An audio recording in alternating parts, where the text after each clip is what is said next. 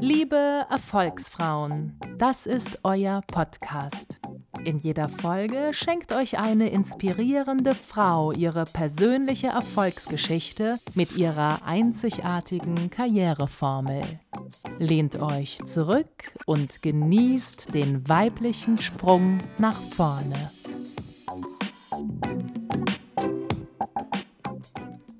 Entschlossen vorgehen von Maria V. Popova. Machen Sie sich auf den Weg.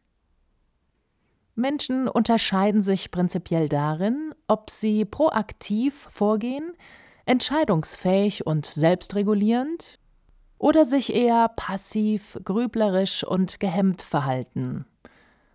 Unser aller Handeln basiert auf Grundlage von Motiven und Motivation doch sind die nie unerschöpflich.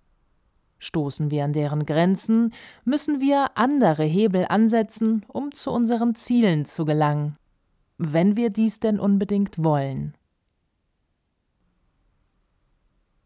Kürzlich las ich etwas über die New Yorker Artdirektorin Matilda Carl.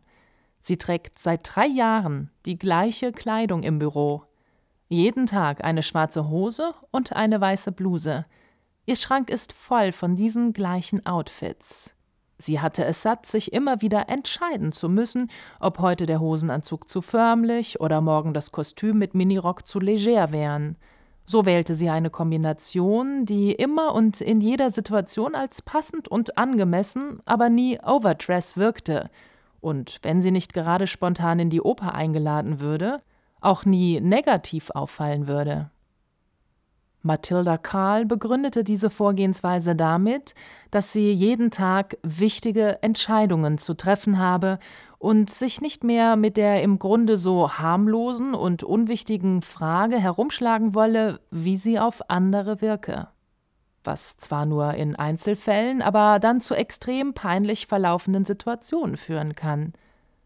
Sie nennt ihre Kombi selbst Arbeitsuniform und wirkt darin auf Bildern auch auf mich gleichzeitig sehr entspannt und professionell.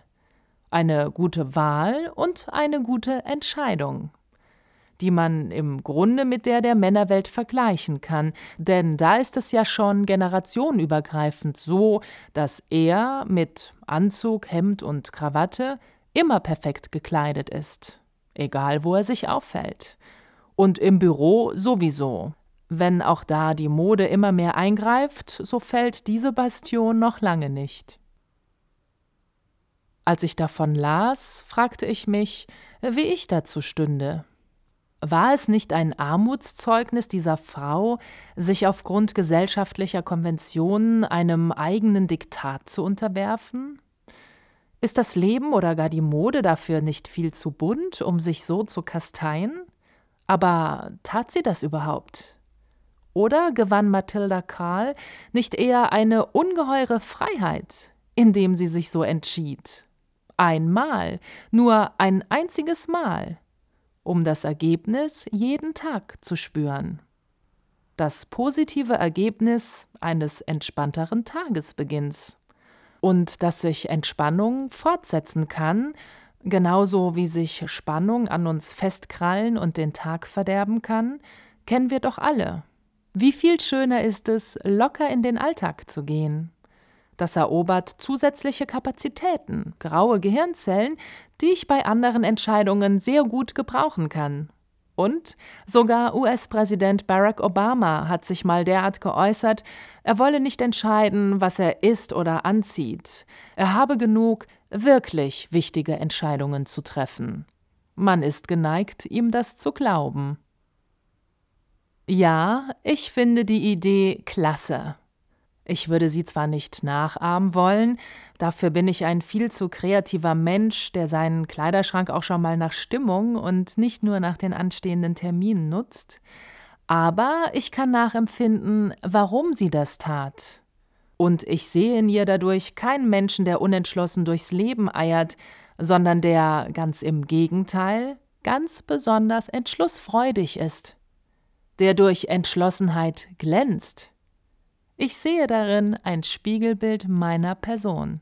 Und das, obwohl ich aufgrund meiner Herkunft eigentlich überhaupt keine Affinität zur Uniform habe, sie ganz im Gegenteil verabscheue.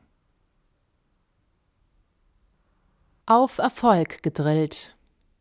Ich bin in Russland geboren und musste in Moskau eine Schule mit militärischer Fachausrichtung absolvieren, nur weil diese Schule in unserem Bezirk lag. Hat es mir geschadet? Meinen Oberoffizieren blind zu folgen, habe ich nie gelernt. Ja, ich lernte zu marschieren, zu salutieren und die Kalaschnikow zu säubern. Aber vor allen Dingen Selbstbeherrschung. Die Entschlossenheit, mir nie etwas befehlen zu lassen, sondern ganz im Gegenteil, immer die Kraft für Meinungsbildung und Selbstregulation in mir zu suchen und zu finden. Also nein, es schadete mir nicht. Im Gegenteil, es machte mich stark. Dass meine Großeltern und Eltern Ärzte und Apotheker waren, wirkte sich allerdings zunächst auch auf meine persönliche Berufswahl aus. Ich wurde Apothekerin.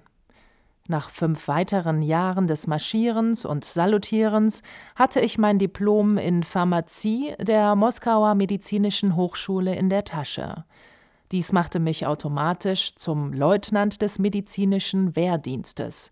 Doch glücklicherweise war die UdSSR 1988 schon nicht mehr in der Lage, von meinen militärischen Kenntnissen zu profitieren, und im Chaos der Perestroika durfte ich mir selbst eine Anstellung suchen. Ich fing bei der russischen Niederlassung der Schering AG als Assistentin des deutschen Geschäftsführers an und wurde so deren erste Angestellte in Russland. Als Assistentin von Anfang an äußerst ungeeignet, versuchte ich ständig eigene Entscheidungen zu treffen. Mein damaliger Chef hatte jedoch eine Engelsgeduld und sah vermutlich den Nutzen, den ich dem Unternehmen brachte. Den nächsten Schritt in den Außendienst meisterte ich dank der hervorragenden innerbetrieblichen Weiterbildung. Ich hatte schon nach kurzer Zeit über 80 Mitarbeiter zu führen und die Markteinführung von zehn Produkten zu verantworten. Verhütungsmittel und Hormonersatztherapeutika waren in Russland damals nicht weit vermarktet. Die objektive Aufklärungsrate der Frauen war niedrig, weil die Ärzteschaft Hormone zu undifferenziert mit Giftcocktails gleichsetzte. Die Abtreibungsrate war die höchste in Europa. Ich hatte als Produktmanagerin mit vielen Menschen, Ärzten, Pharmazeuten und Politikern zu tun, und meine Arbeit war sehr abwechslungsreich. Ich lernte dabei auch viel über die Unternehmenspolitik, derer ich mich beileibe nicht immer unterwarf, so dass ich eines Tages vor einem Neuanfang stand. Ich hatte immer schon meinen eigenen Kopf und war entschlossen, meinen Weg zu gehen und mich nicht zur Marionette degradieren zu lassen. Auch wenn es mich Umwege kostete, so baute mir meine Entschlossenheit immer Brücken und reduzierte etwaige Probleme auf ein Ziel. Harte Arbeit, Fleiß und Ausdauer gehören dazu, gewiss, doch ist das Geheimnis des Erfolgs, auch mal eine vielleicht wackelnde Hängebrücke zu nehmen, die über einen reißenden Wildbach führt. Klar kann ich mir vorher überlegen, ob ich stattdessen einen Umweg durchs Tal wandernd in Kauf nehme. Doch habe ich es einmal entschieden, ist es wichtig, das wackelnde Ding auch mutigen, entschlossenen Schrittes zu überqueren. Aber ist es wirklich so einfach? ist es weniger eine Sache der Intelligenz, des Talents, der Top-Ausbildung und des Know-hows, sondern ganz einfach nicht aufzugeben, sich durchzuboxen straight away, egal was kommt. Ja und nein. Denn die erwähnte Abwägungsphase ist sehr wichtig. Am Abhang sitzend und in den Wildbach schauend und gleichzeitig in mich hineinhörend, was meine inneren Stimmen dazu sagen also meine geistige und körperliche Kondition abcheckend. Doch es gibt eben sehr unterschiedliche Prozesse der Entscheidungsfindung. Auch wenn wir alle viele Facetten in uns tragen, kann man doch zwei Menschentypen grob unterscheiden. Personen, die sich immerzu in langwierigen Abwägungsprozessen wiederfinden, und Personen mit einer starken Willenskraft, die stärker an der Realisierung von Zielen orientiert sind und das zeitnah. Der Königsweg Da ist also zum einen die Entscheidungsmüdigkeit, weil Entscheidungen manchmal oder auch meistens als so anstrengend empfunden werden. Das resultiert aus Unsicherheit. Wenn es im Unternehmen um Fortschritt, Wachstum und Innovation geht, haben wir es mit ganz besonders viel Unsicherheit zu tun. Denn dann geht die Entscheidung mit einer großen Verantwortung einher.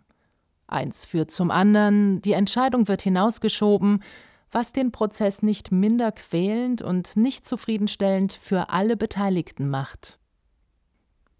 Das Gegenteil von Entscheidungsmüdigkeit ist die Verbissenheit, auf Teufel komm raus eine Entscheidung treffen zu wollen. Verbissenheit klingt negativ, nach Wahnsinn, Sturheit und Fanatismus. Doch dabei verwechseln wir letztlich Ursache mit Wirkung. Es kommt dabei immer auf das Ziel an. Und da wird dann schnell aus dem negativen Fokus im Gegenteil eine besondere Qualität dieser Eigenschaft. Etwa wenn etwas wirklich rasend schnell entschieden werden muss, weil sehr viel davon abhängt, egal ob menschlich oder monetär. Ein Arzt, der in einem Krisengebiet verbissen um das Leben seiner Patienten kämpft und dafür immer wieder ad hoc Entscheidungen zu treffen hat, verdient unseren Respekt. Ein Broker, der in Sekundenschnelle den Aktienmarkt bedient und dabei vielleicht Arbeitsplätze rettet, unsere Achtung. Es geht mir jedoch gar nicht darum, das ein oder das andere per se zu kritisieren, sondern es kann beides im Einzelfall notwendig sein sich je nach situativem Erfordernis sehr rasch und fokussiert zu entscheiden oder sich aus vielleicht persönlichen Gründen Bedenkzeit zu nehmen. Da ist mir der Weg der Entschlossenheit lieber. Ich will ihn nicht Mittelweg nennen, viel lieber den Königsweg. Unter Entschlossenheit verstehe ich, dass man sich sehr genau vergegenwärtigt, warum man etwas will – und was der innere Treiber dafür ist und geeignete Umsetzungsstrategien dafür ausarbeitet. Und das zwar zentriert, aber keineswegs starrsinnig. Die Flexibilität, von einem einmal gesetzten Ziel auch wieder abweichen zu können, muss erhalten bleiben bzw. trainiert werden. Etwa wenn wir erkannt haben, dass wir sie nur noch deswegen verfolgen, weil es die Vernunft vermeintlich nahelegt, weil es andere von uns erwarten oder wir von uns selbst. Anreize, Erwartungshaltungen und Zieloptionen, wie unsere Motive, dienen nur als Ausgangspunkt. Danach muss es konkret werden kommt zur Motivation die Volition, also die Willenskraft, bilden sie gemeinsam ein festes Fundament für die Entschlossenheit. Ich möchte es einfach, also handle ich. Motive gehören zu den persönlichen Variablen eines Menschen. Das heißt, sie stellen individuell unterschiedliche personelle Eigenschaften dar. Es handelt sich um Veranlagungen. Motive beeinflussen, wie jemand bestimmte Handlungssituationen wahrnimmt und bewertet. Sie sind nicht so variabel wie die aus ihnen resultierenden Motivationen. Während Motive als eine Wertungsdisposition und nahezu feste Merkmale der Person gelten, entsteht eine Motivation vor allem aus Faktoren der betreffenden Situation heraus. Wann wird ein Motiv zur konkreten Motivation? Beziehungsweise decken sich denn nicht immer alle meine Motive mit meiner augenblicklichen Motivation? Nein, das tun sie nicht. So kann es für mich ein starkes Motiv sein, Tiere zu lieben, sie immerzu um mich haben zu wollen, eine vielleicht stärkere Zuneigung für sie zu empfinden als für Menschen und aus dieser Zugewandtheit auch den permanenten inneren Drang zu spüren, ihnen zu helfen. Muss ich deshalb ein Tierheim eröffnen? Ganz gewiss nicht. Denn meine berufliche Ausrichtung kann und darf durchaus von einem anderen Motiv getriggert sein, Erfolg zu haben und viel Geld zu verdienen. Und muss es dann der Tierarzt sein?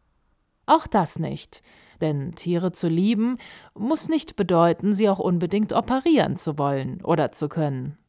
Motive wecken also immer einen starken inneren Antrieb im Menschen, doch entheben sie mich nicht der Bewertung. Das heißt, schon meine Motive bringen mich in Abwägungsprozesse.